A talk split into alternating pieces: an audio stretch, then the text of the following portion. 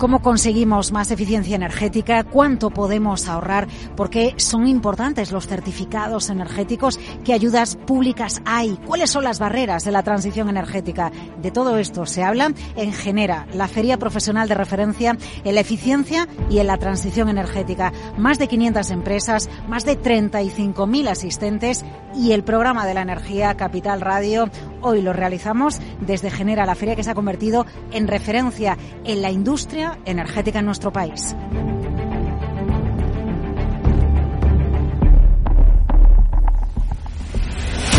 El programa de la energía con Laura Blanco.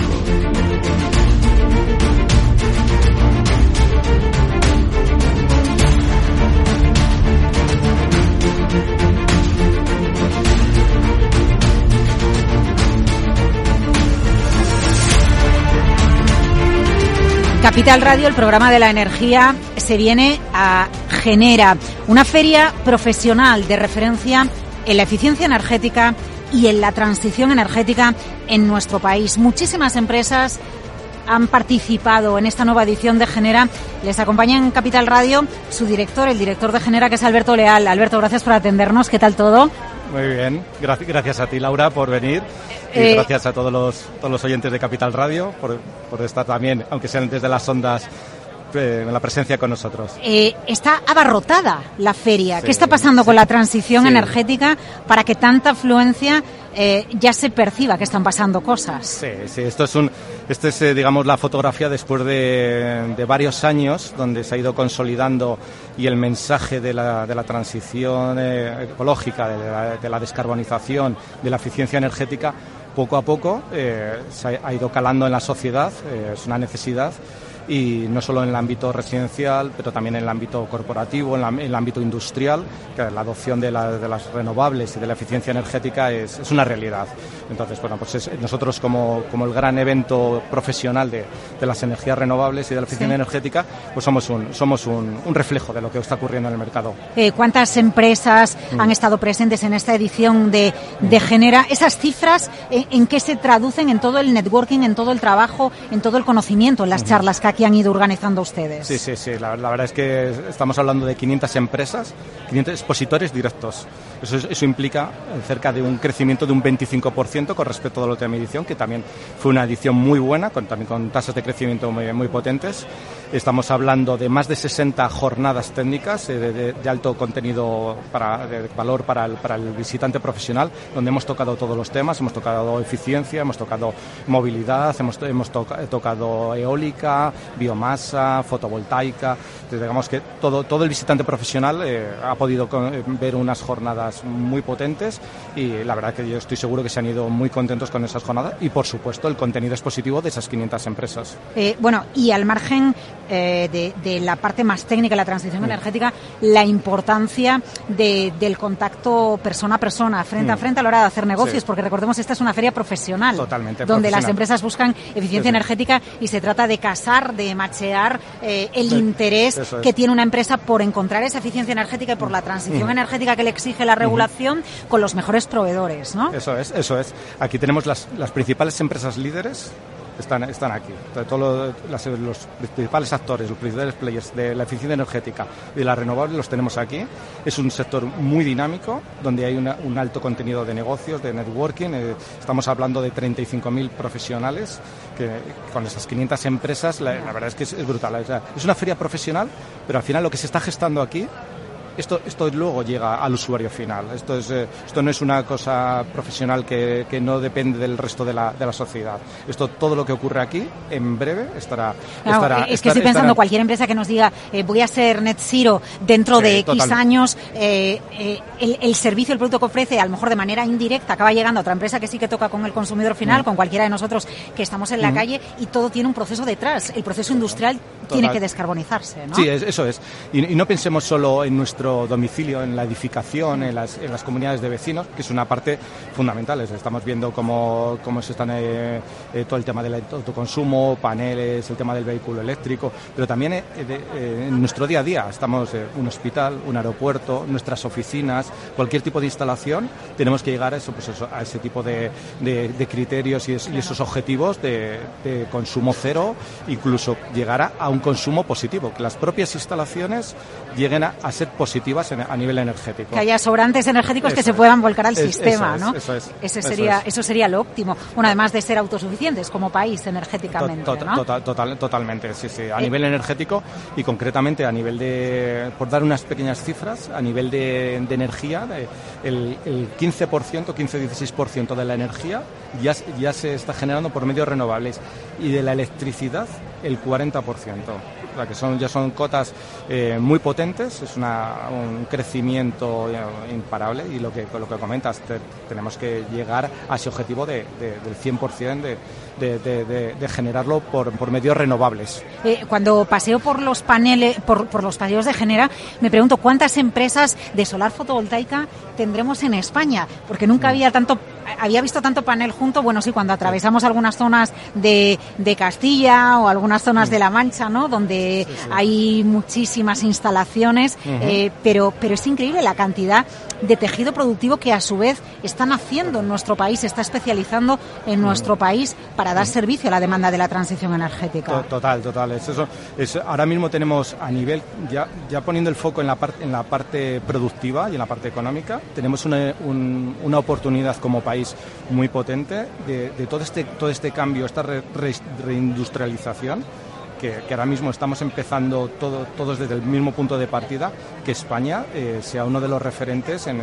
este caso en el fotovoltaico, o en la eólica, o en cualquier, otro, cualquier otra materia de, la, de las renovables o en vehículos eléctricos. ese es el ambiente que se respira aquí cuando usted habla con los profesionales que acuden a la feria. Total, totalmente, sí, sí, hay, una, hay un clima muy positivo. Eh, hay, hay ganas de hacer cosas, hay ganas de, de crear proyectos, eh, el mundo financiero también está muy presente en la, en la, en la feria, porque tiene porque ven que es un... Es un, no, porque hacen falta fondos para que la transición sea una realidad, ¿no? Y está la parte pública, pero también tiene que haber una colaboración privada. Totalmente, es, es, un sector muy intensivo en, capital, o sea, son, son estructuras muy, muy, muy, importantes que necesitan unos fondos, hay mucho capital riesgo, hay mucho business angel, hay, hay grandes empresas y grandes fondos de fuera del sector que están mirando eh, lo que está haciendo las energías renovables para, para, entrar, como, pero como un sector industrial, no, no como un producto financiero de compra y venta de energía, no, no, no, sino como un sector industrial que se consolide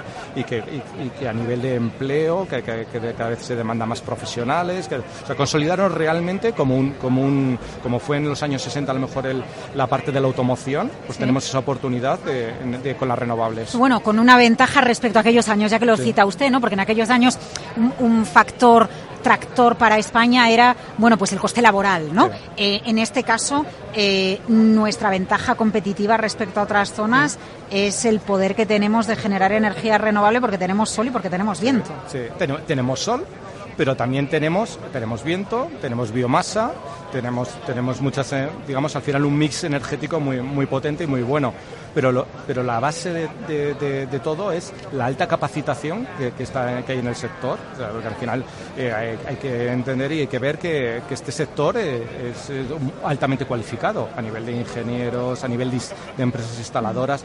Y la verdad es que bueno, pues eso tenemos la suerte de, tener una capacitación muy alta y profesionales de otros sectores que están viendo una posibilidad de ampliar su, su, su tarta, por decirlo que es un, con el mundo de la instalación, hasta ahora pues trabajaba mucho con la iluminación, con la domótica, con las instalaciones y están viendo que es una, oportunidad brutal en tener eh, en su portfolio la capacidad de, de hacer instalación de, renovables, de vehículo eléctrico, porque son sectores que están creciendo a dos dígitos, entonces es una oportunidad muy buena para, para la economía y sobre todo muy profesional. Eh, ya que cita usted el campo profesional que atrae, ¿tenemos suficiente talento en España para dar salida a todo ese interés de inversores, de empresas, todo el movimiento que estamos observando en esta edición de Genera aquí en IFEMA, se traduce en que pueden casarse las ofertas de trabajo con, eh, el talento que tenemos en España? Sí, es una de las cosas que tenemos que trabajar y tenemos que seguir trabajando. Por un lado, eh, evidentemente es, un sector que está creciendo muy rápidamente y, falta faltan recursos. En, el tema de las renovables en el tema de la eficiencia energética faltan profesionales eh, las empresas lo están demandando. Y luego también tenemos una obligación entre, entre todos lanzar un mensaje a la sociedad que es un que esta es una profesión muy atractiva y que es una, con una capacidad de, de, desarrollarse como profesional y como persona muy, muy importante y tenemos que seducir a todos estos jóvenes que están ahora mismo en las, en las, en las, facultades de ingeniería, eh, incluso arquitectos o en los institutos de formación profesional, que es una oportunidad muy buena eh, el, trabajar en el mundo de, de, las renovables y en el tema de la eficiencia energética. Bueno, pues la eficiencia energética de la mano de la, de la mano de, de las alternativas energéticas que tenemos, de las diferentes tecnologías que tenemos. Si una empresa Alberto, no ha estado en esta edición de Genera, ¿por qué tiene que estar en la próxima? Porque, la verdad es que todo, Aquí se mueve todo. todo. Todo, ocurre, todo ocurre alrededor de Genera, a nivel de contenido, a nivel de negocios. Aquí hay luego prácticamente todas las ediciones y luego, luego veremos las cifras. Eh, siempre han presentado novedades, eh, siempre viene gente de fuera, de internacional, se hacen compraventas de fusiones de adquisiciones, ocurre todo. Aquí, este es el momento, el sitio y el lugar. Aquí vienen ojeadores, ¿no? Como en el fútbol y dicen, esta empresa me gusta la tecnología que tiene, la innovación que aplica, quiero esta empresa. Eso también sucede. Sí, porque es que eso es muy, muy curioso, porque si echamos la vista atrás de, de todo lo que ha ocurrido en la feria en los últimos 5 o 6 años, vemos empresas que empezaron como pymes, que empezaron como startups, y ahora les ves que están, eh, son agentes principales dentro de la, de la, de la eficiencia energética de las renovables. Y, y empezaron, no, diría como, eh, como, como, el mito de, Estados Unidos en un garaje, porque eso no, ocurre así, pero son gente que han nacido de, de, grandes ideas, de cubrir ciertas necesidades, que gracias a esa, a esa parte financiera, pues ahora están también en, primera línea dentro de las renovables. Claro, es que yo no sé si, si fuera las empresas que están aquí, y usted lo sabe bien, son conscientes, pero yo no sé si fuera... Em, en la calle somos conscientes del papel que está jugando España en la transición energética. Eh, porque en ocasiones nos quedamos con, con otras cuestiones mm. de la actualidad y realmente sí que estamos muy implicados y tenemos empresas tecnológicamente avanzadas para que cuando acabe esta década, en el 2030, nuestro España sea una referencia en la transición. Sí, sí, tota-, totalmente. Sí, y, eso, y eso es muy importante porque yo creo que el, cambio ha sido en los últimos 3-4 años. O sea, antes siempre se hablaba de descarbonización, se hablaba de eficiencia, se hablaba de la transición energética, pero el usuario final, que ha sido la clave, y cuando hablo de lo que comentaba antes, el usuario final no solo son las familias, no son las comunidades de vecinos, es también las, grandes corporaciones, la, industria. Es, es que esto es que aparte que es una necesidad, es útil, es útil y, hay un ahorro. Entonces, todo ese tipo de cosas, eh, la adopción, la adopción cuando tú percibes ese beneficio, la adopción siempre es mucho más rápida. Muchísimas gracias por recibirnos en Genera a Capital Radio, al programa de la energía, Alberto Leal, director de Genera. Hasta la próxima. Hasta la próxima y muchísimas gracias a todos vosotros. Gracias, Laura.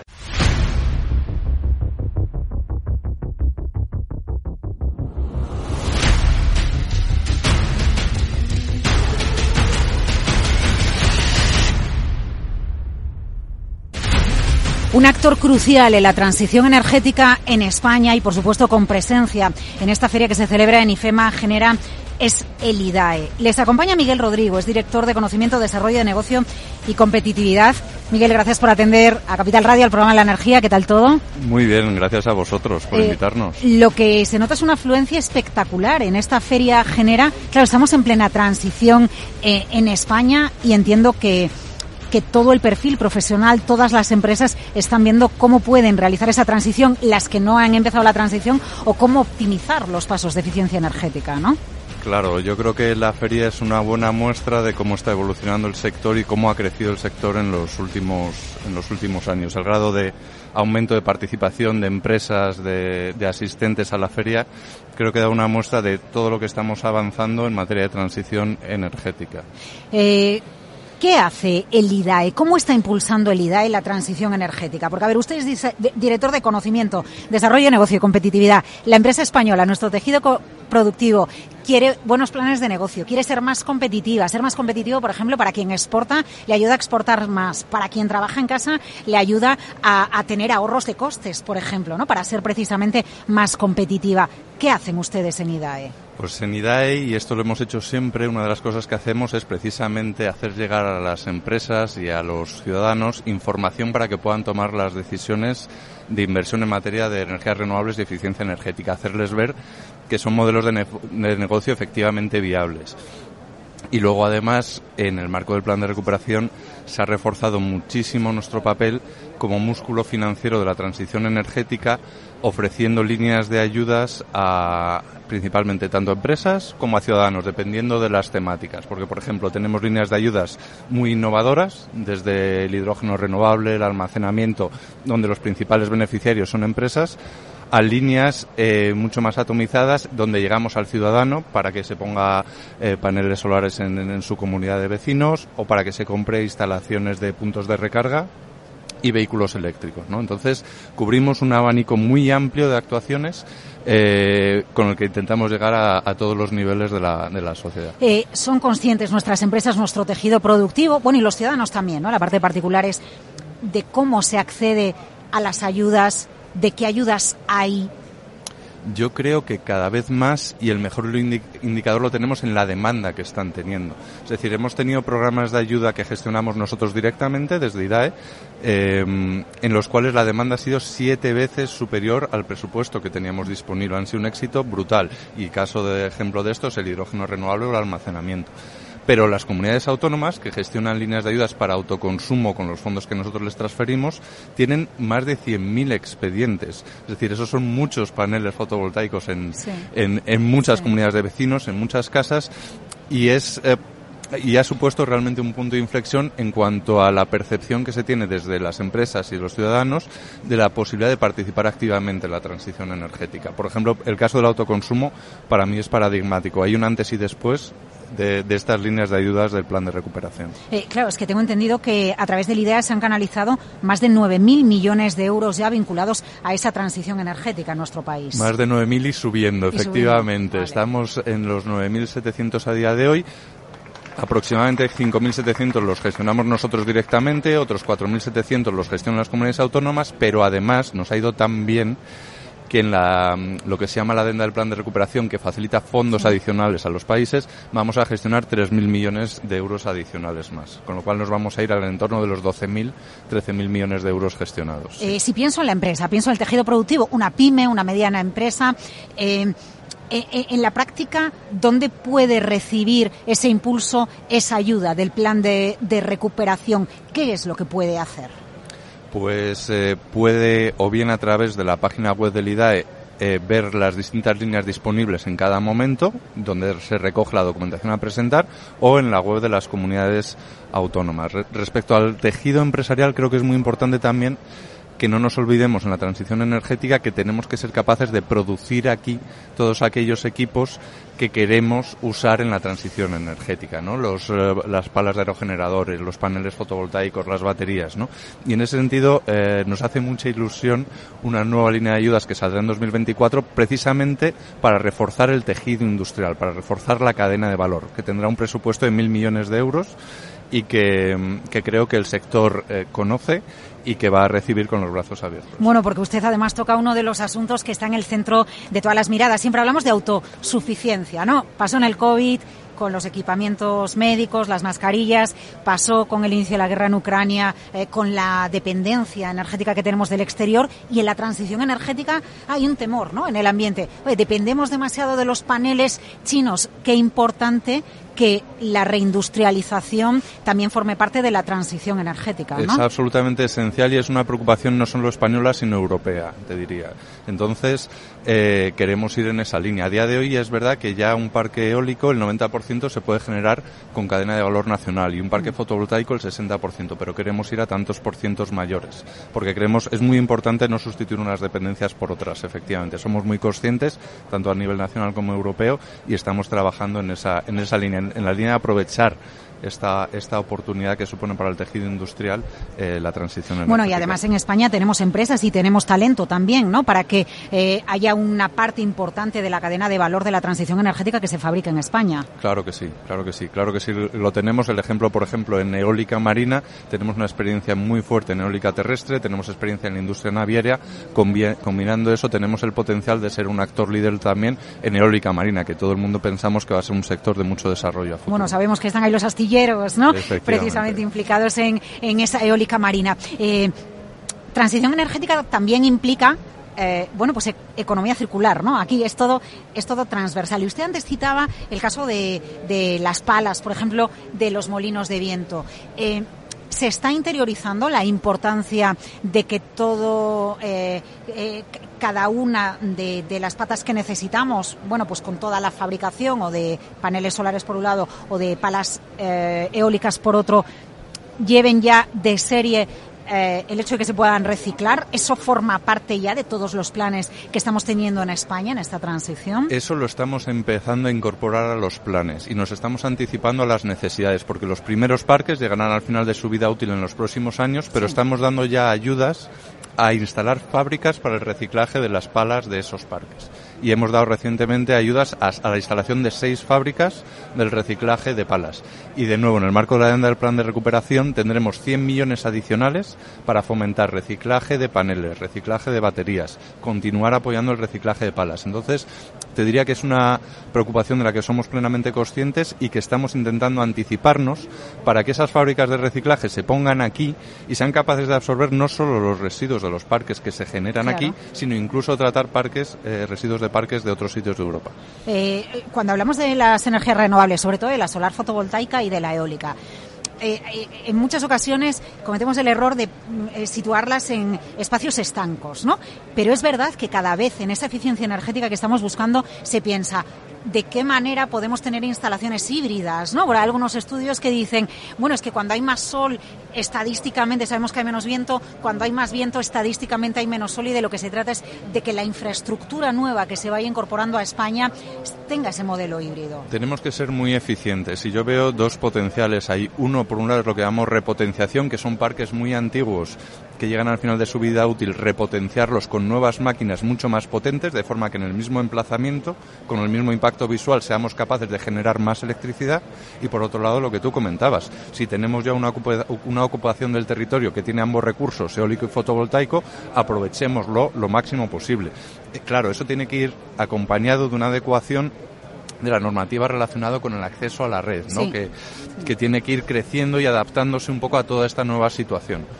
Bueno, es que el acceso a la red o, o eh, la renovación de la red es otro de los grandes retos del sector, ¿no? Hay voces que dicen, sí, las renovables están bien, pero tenemos que invertir en la red para que la red pueda absorber toda la demanda nueva que va a haber y toda esa energía que se produce se pueda volcar a la red y pueda ser utilizada. De nuevo, aquí el reto es encontrar el óptimo económico, claro. porque tenemos que añadir red, pero también tenemos que añadir almacenamiento, que es otra de las piezas claves para integrar más eólica y más fotovoltaica, ¿no? Entonces tenemos que encontrar el equilibrio entre almacenamiento, gestión de la demanda, nuevas infraestructuras de red, para que los costes para el conjunto del sistema sean lo menores posibles, porque se trata al final de hacerlos sostenibles desde el punto de vista económico y que lo que acabamos pagando en las facturas sea lo menor. Lo bueno, y las empresas que, o las que ya están en España o las que quieran instalarse en nuestro país, ¿no? porque hay mucha energía renovable, tengan un, un incentivo energético, porque aquí la energía eh, sea más sea barata. más barata, efectivamente, y eso lo estamos viendo. O sea, hay una demanda de centros de protección de datos, de. Industrias electrointensivas, de fábricas de electrolizadores,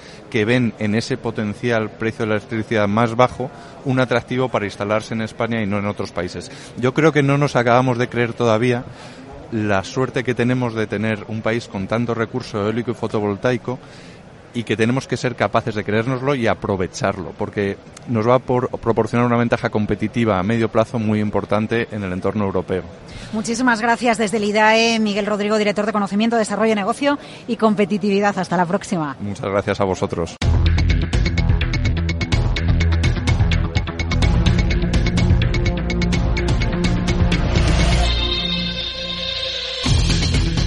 Genera un punto de encuentro para impulsar la eficiencia energética y para poner encima de la mesa cuestiones tan importantes para nuestro tejido productivo como los certificados de eficiencia de ahorro energético. Es un placer saludar a ANESE, la Asociación Nacional de Empresas de Servicios Energéticos, y a Daniel Navarrete, que es el director de Política Energética de ANESE. Daniel, ¿qué tal va la feria? ¿Qué tal esta edición de Genera?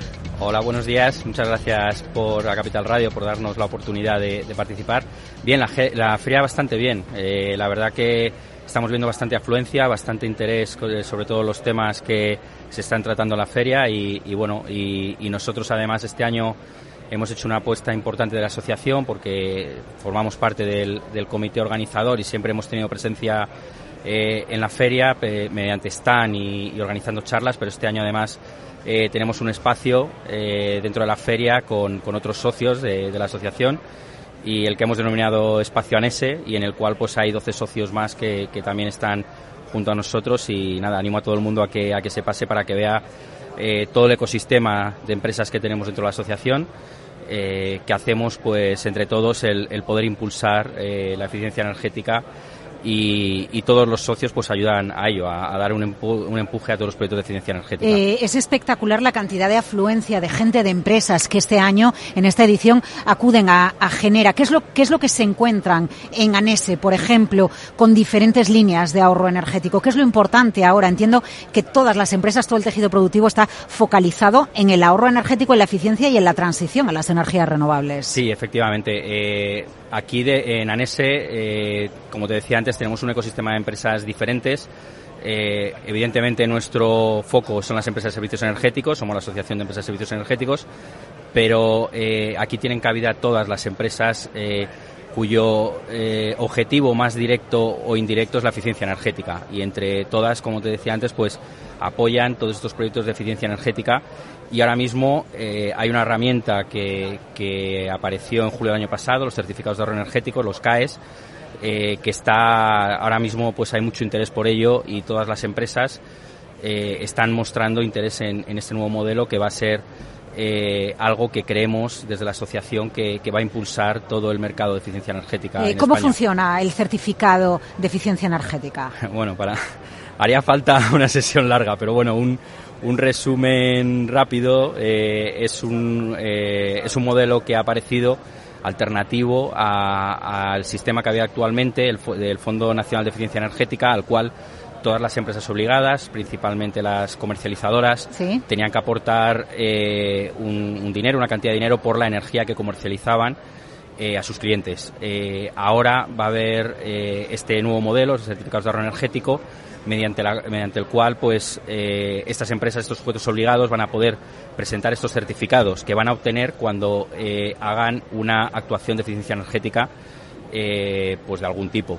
¿Qué ocurre? Que va a haber muchas actuaciones de eficiencia energética que no van a ser realizadas por estos sujetos obligados, pero cualquier empresa, cualquier cliente final, incluso residencial, en cualquier sector que haga una actuación de eficiencia energética, va a poder obtener estos certificados de ahorro los cuales pues eh, los va a poder eh, vender a estos sujetos obligados para que los aporten. Entonces es un mecanismo mediante el cual eh, todo el mercado de, energético se va a beneficiar de él, incluso el cliente final. Bueno, es un incentivo además para que haya eficiencia energética, ¿no? Por parte de los diferentes actores, sea una empresa o sea un actor residencial o civil, ¿no? Efectivamente, sí. Además este modelo en Francia lleva ya bastantes años funcionando y, la verdad que, ha sido un impulso para el mercado de eficiencia energética y creemos que aquí en España también lo va a ser y que eh, pues, pues va a suponer ese impulso para ayudar al país a llegar a conseguir los objetivos 2030. Eh, al final, cuando hablamos de eficiencia energética, hablamos de consumir menos energía, de ser más eficientes en el uso de la energía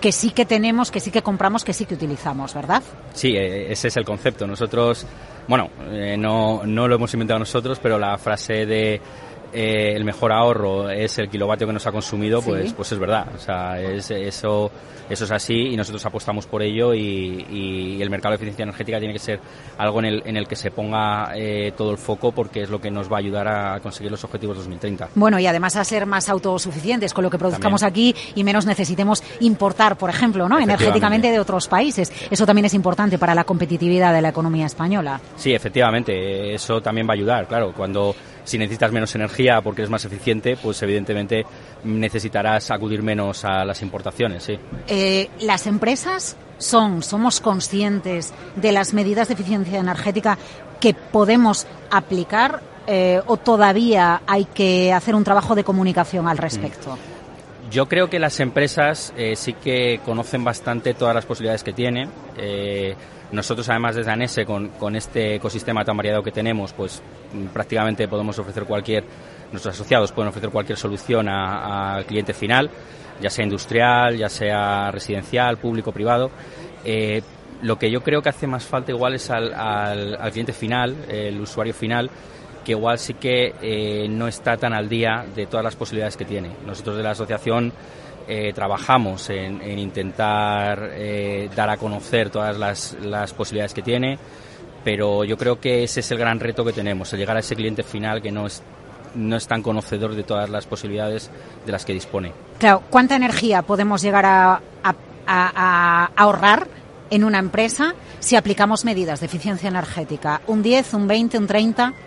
Bueno, depende, depende mucho del sector, depende mucho de la, de la empresa, eh, bueno, pero es que hay veces que puedes estar hablando de ahorros incluso por encima del 80%. O sea, 80%. sí, eh, dependiendo, claro, de cómo esté también esa empresa, si está algo descarbonizada, eh, o sea, tiene ya medidas de eficiencia o no las tiene, dependiendo también del volumen de energía que utilices, que es, o sea, el, el rango es muy, muy grande.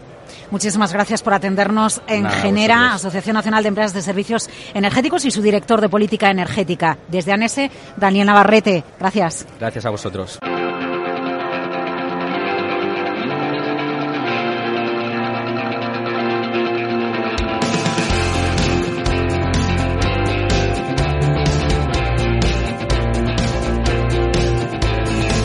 ¿Por qué es importante la transición energética formar parte de un clúster? Bueno, pues se lo vamos a preguntar al clúster de la energía solar Solartis y a Gabriela Paredes, es Project Manager de Solartis. Gabriela, gracias por atendernos en el programa de la energía. ¿Qué aporta un clúster a las empresas, al tejido productivo? Bueno, muchas gracias por invitarnos a participar. La verdad es que estamos muy contentos de esta edición en la que participamos una vez más en Genera. Eh, somos parte del comité colaborador también, así que estamos muy contentos de esta participación. Esta, esta edición está siendo muy productiva también, tanto para nosotros como Cluster, eh, dando a conocer todo lo que hacemos, eh, que obviamente es colaborar con el desarrollo del sector y dar esa ese aporte a la industria, a la energía, a la transición energética y a la sostenibilidad, que es lo que nosotros perseguimos. Eh, ¿Cómo eh, se traduce eso en beneficios prácticos para las empresas? A ver. Pues un ejemplo claro es esta participación en Genera, por ejemplo. Nosotros eh, montamos un stand colaborativo con las empresas. Ahora mismo estamos en este stand con ocho empresas. tenemos a empresas que entiendo son proveedoras de energía solar. Sí, son, eh, nosotros trabajamos en toda la cadena de valor de la energía solar.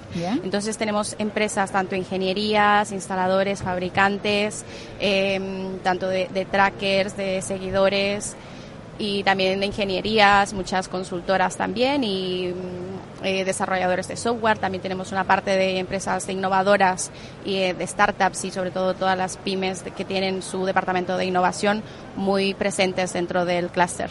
Eh, es decir, esta feria genera sirve para unar los intereses de diferentes patas dentro de la industria solar y que puedan hacer negocio, que puedan hacer networking acudiendo a una feria como esta. Exacto, esta es una también de nuestras estrategias, el tener esa, esa parte de networking que las empresas necesitan para darse a conocer, sobre todo las pymes, las startups, los autónomos que tienen poca visibilidad, que necesitan ese punto de encuentro, es el que nosotros proporcionamos como clúster. Claro, es que hay muchísimas empresas vinculadas a la energía solar en España, ¿no? Y muchas pymes, además, hay muchas pequeñas empresas. Sí, además em, son pequeñas y, hay mucho, mucha industria, mucho, mucho trabajo todavía. Siempre nos estamos encontrando con empresas que, que tenemos muchísimo trabajo y cada vez hay más em, ganas de colaborar y eso es lo que nosotros promovemos, o sea, el, que las empresas quieran trabajar juntas, que puedan tener partners para desarrollar proyectos, para desarrollar estrategias conjuntas,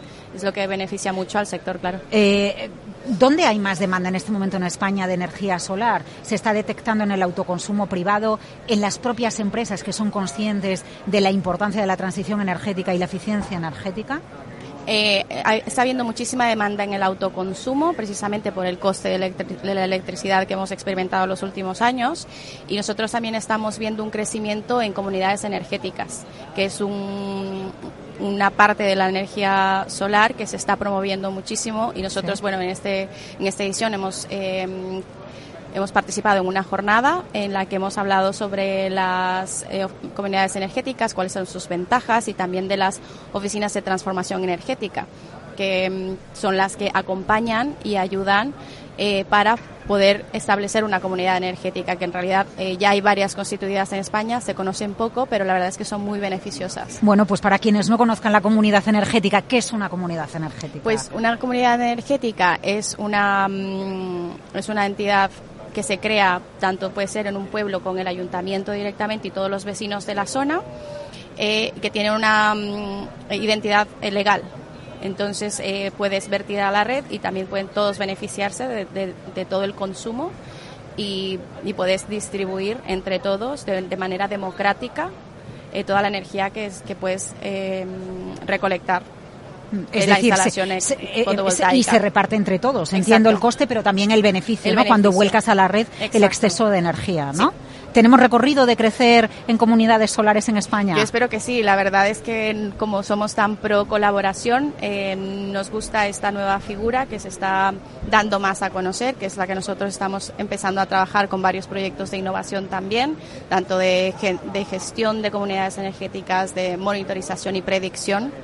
Entonces, em, esperamos que sí. La verdad es que eh, hay muchos matices todavía, hay muchos requisitos a nivel administrativo, sobre todo, que es lo que estamos intentando también a través de nuestras conexiones. Se tarda tiempo, entiendo, ¿no? En conseguirlo. Pública. Sí, sí, sí. Es decir, ese sería uno de los retos que tiene el sector, acelerar los procesos. Este es uno de los retos y estamos pues enfocados en, en ello en, para los siguientes meses. Eh, ¿Y hay ganas por parte, por ejemplo, de los ayuntamientos en constituir más comunidades energéticas en España? Sí, sí, la verdad es que nos estamos encontrando también que hay mucha desinformación en cuanto a los beneficios, pero como vemos un crecimiento importante y nosotros como sí que tenemos ese acercamiento con los ayuntamientos, eh, podemos establecer con ellos según qué tipo de mm, comunicaciones para poder promover desde su lado, porque claro, muchos vecinos que están mm, interesados en esta figura, por ejemplo, eh, se encuentran con la barrera de que el ayuntamiento no conoce esta figura, por ejemplo,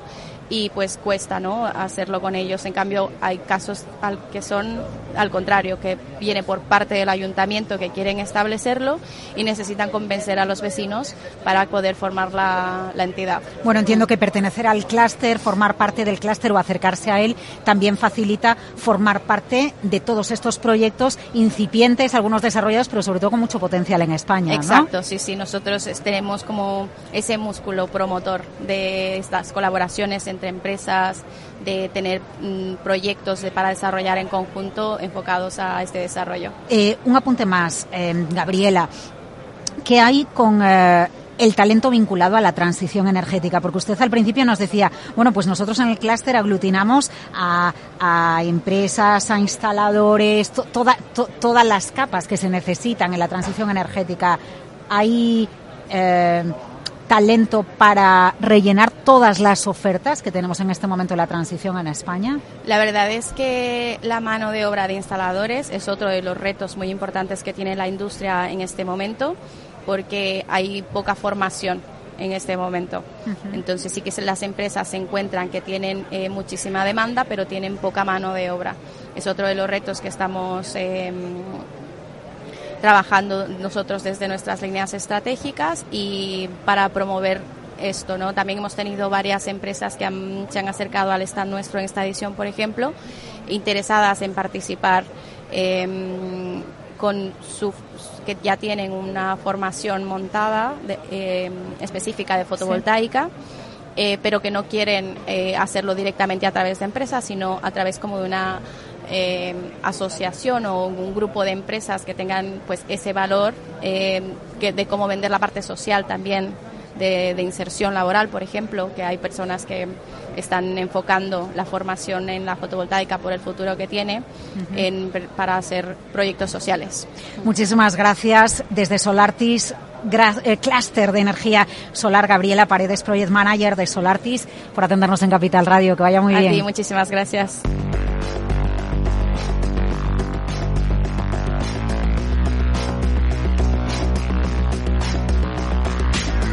Entre los asistentes a esta feria genera que se celebra en IFEMA, la Asociación de Eficiencia Energética, les acompaña su presidente, Ginés Ángel García. Ginés, gracias por acompañarnos en Capital Radio. ¿Qué tal todo? Nada, gracias a vosotros. Eh, ¿Qué tal está yendo la feria? Me estoy planteando hasta qué punto puede llegar a ser una empresa eficiente desde el punto de vista energético si conoce todos los sistemas que puede llegar a aplicar. Sí, bueno, estamos viendo aquí en la, en la feria que, bueno, hay un montón de soluciones para que una empresa pueda reducir su consumo. Y fíjate, cuando pasó eh, pues la invasión de, Rusia a Ucrania y toda esa subida de precios, se vio que las empresas que habían hecho los deberes y habían invertido en eficiencia energética y en, autoconsumo, y habían reducido esa demanda energética, como fueron más competitivas, ¿no? A mí me gusta que se vea la eficiencia energética no solo como esa medida de ahorro, como esa medida de, sostenibilidad, ¿no? sino como también una medida para mejorar la competitividad de las empresas. Allí en España tenemos una grandísima oportunidad, de, creo que podemos tener la energía más barata de Europa gracias a, la energía solar, pero también hay que atacar la parte del consumo y eso lo veremos en los próximos años, cómo entrarán nuevos mercados de agregación de la demanda, como las baterías y la acumulación va a hacer también que en horas solares, cuando eh, tenemos exceso de energía solar, eh, podemos acumular para gastar después.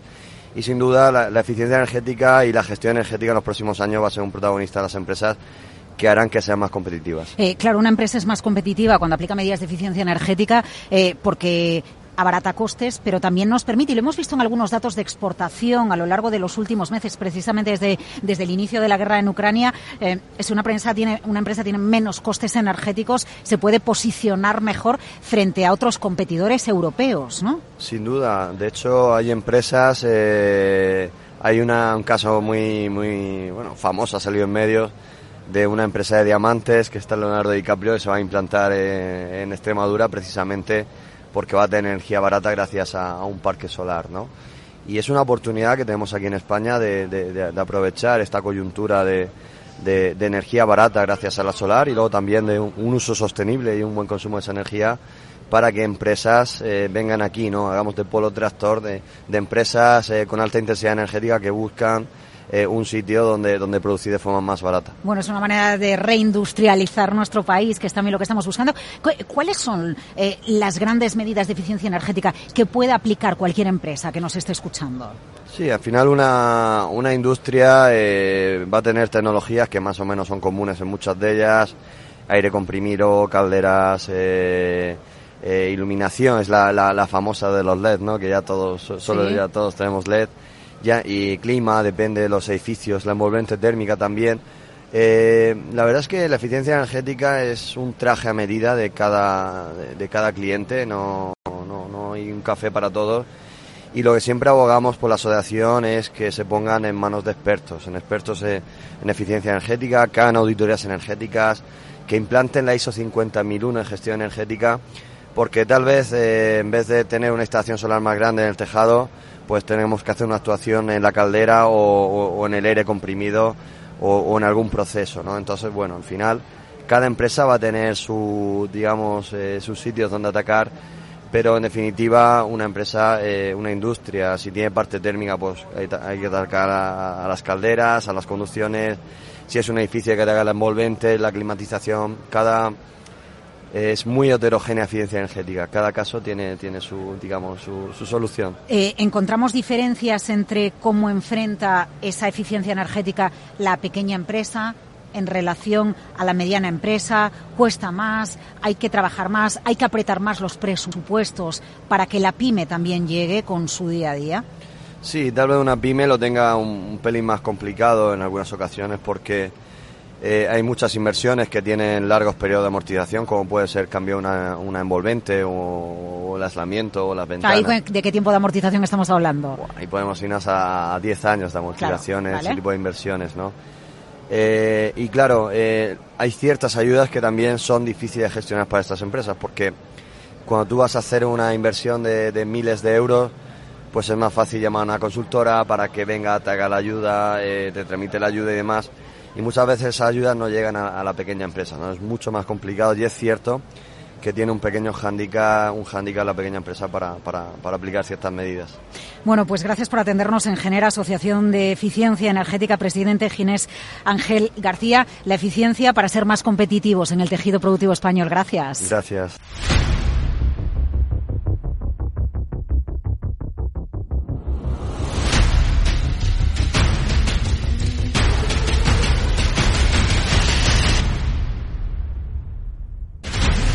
Pata clave en la transición energética y por supuesto con presencia en esta feria genera es la movilidad. Gracias por atendernos Miguel Ángel Jiménez desde AEDIVE.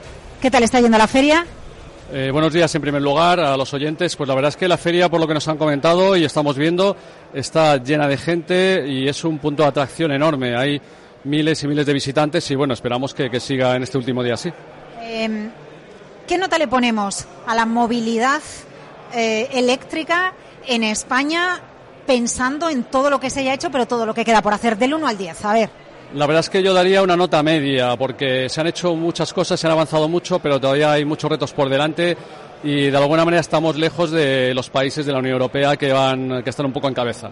A ver, ¿cuáles son las, los retos que tenemos que afrontar? No sé si vamos en la línea de cargadores, por ejemplo, o vamos en la línea directamente de las ayudas, ¿no? Porque es una de las principales quejas que tiene el particular. En otros países el dinero se adelanta para impulsar el coche eléctrico. En España hay que esperar y mucho.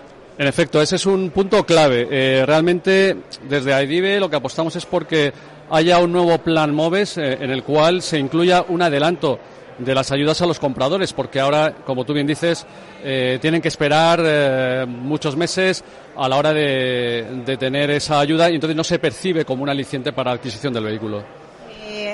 ¿Se está escuchando, desde la Administración, se está escuchando las peticiones de la industria, del sector? La verdad es que sí, o sea, con el, ahora mismo en las negociaciones y conversaciones que hemos mantenido con la Administración Pública, la verdad es que eh, están muy receptivos, pero hay que avanzar. Y, también, como has dicho antes, otro punto importante es agilizar la tramitación de la instalación de las infraestructuras de recarga, porque ahí también hay eh, cierto cuello de botella. Bueno, pues son algunos de los retos ¿Qué perciben ustedes desde AEDIVE en, en Genera respecto a la transición energética del sector profesional? ¿Todo el sector profesional ya está en la, en la transición, en la movilidad eh, eh, sostenible o todavía queda recorrido por, por hacer en nuestro país? La verdad es que queda, queda recorrido porque una cosa muy importante es que el vehículo eléctrico es también eh, eficiencia energética, es decir, es el único el único método de propulsión que se conecta con el sistema y que permite, por ejemplo, autoconsumo, eh, eh, generación renovable, generación distribuida y almacenamiento energético. Y eso ahora mismo es, son puntos claves para que avancemos en la transición energética. Bueno, pues la movilidad es uno de los retos. Entiendo en nuestra Agenda 2030, en nuestra Agenda 2050, lo importante es que las empresas acompañen y se impliquen también en esa movilidad sostenible. Absolutamente. Otro reto importante es que la gestión de flotas. Eh, ahí las empresas eh, pueden ir eh, apostando de manera clara para para, digamos, eh, ir por el camino de la movilidad eléctrica porque en ese sentido tienes ahorro de costes y eh, de, de, alguna manera contribuimos a la reducción de emisiones de CO2 claramente. Muchísimas gracias por atendernos en Genera, Miguel Ángel Jiménez. Hasta la próxima. Gracias a vosotros, muy amables.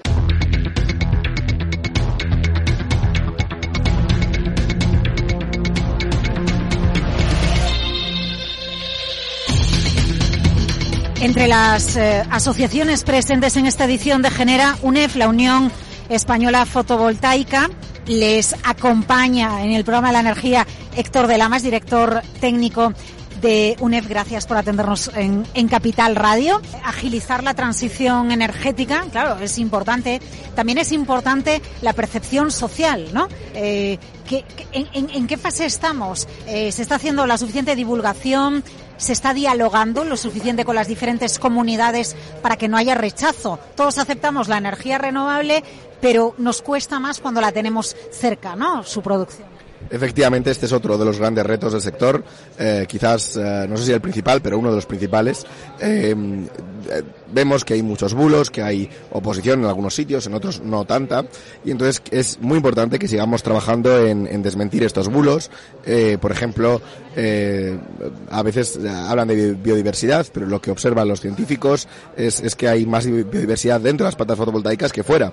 Y, esto, que puede parecer antiintuitivo, una vez que se piensa un poco es, eh, pasa a ser evidente. ¿Por qué? Porque dentro de una planta fotovoltaica no hay fitosanitarios, no hay pesticidas, herbicidas, fertilizantes, no hay riego artificial, no hay arado y entonces vemos como dentro de las plantas fotovoltaicas hay mucha más biodiversidad que fuera.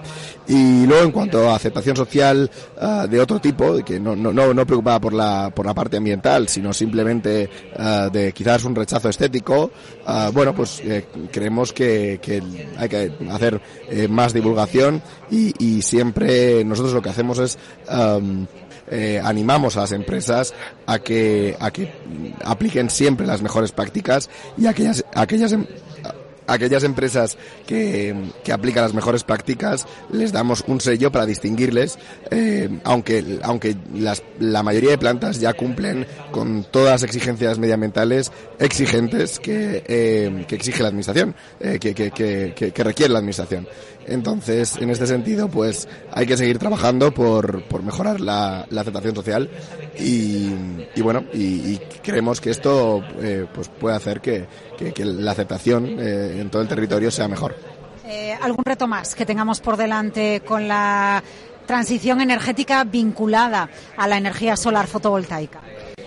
Otro gran reto que tiene la fotovoltaica es uh, el del almacenamiento. Evidentemente el sol eh, luce por el día, eh, pero necesitamos almacenamiento para que esa electricidad que, que, generamos por el día la podamos almacenar de distintas formas y eh, devolverla a la red por la noche. No siempre hace falta devolver electricidad por la noche, eh, a veces simplemente en procesos industriales que requieren calor almacenamos esa, electric ese, esa electricidad en forma de calor durante el día y ese calor se puede utilizar 24/7, se puede utilizar a todas horas, pero desde, desde luego sea la forma de almacenamiento que sean, sean baterías, sean bombeos hidroeléctricos, sean eh, calor térmico, eh, lo que hace falta es mucho más almacenamiento energético eh, para que se pueda aprovechar toda la energía solar generada. Pero tenemos la tecnología para aumentar el almacenamiento o lo que hay que hacer es invertir en I más D para que haya más almacenamiento. Pues gran parte de la tecnología la tenemos, además están llegando baterías uh, cada vez más baratas, están haciendo cada vez más competitivas eh, y entonces lo que hace falta es un marco regulatorio adecuado para el almacenamiento, eh, por supuesto seguir investigando eh, y bueno, y con un marco regulatorio adecuado y el apetito de inversión ya existe, eh, pues creemos que el, el, la instalación de almacenamiento energético en España se, se disparará um, y por supuesto según vaya se vaya invirtiendo más en I más D eh, veremos como los precios siguen bajando, como cada vez el almacenamiento es más competitivo y, y pasa a ser una solución eh, pues para todas, todas, todas las horas del día. Muchísimas gracias por atendernos en Capital Radio. Muchas gracias y bueno, disculpad eh, la voz que, que, después de varios días de, de feria es, la tengo fatal. Bueno, nada, un poquito de miel, un poquito de miel, gracias. Muchas gracias.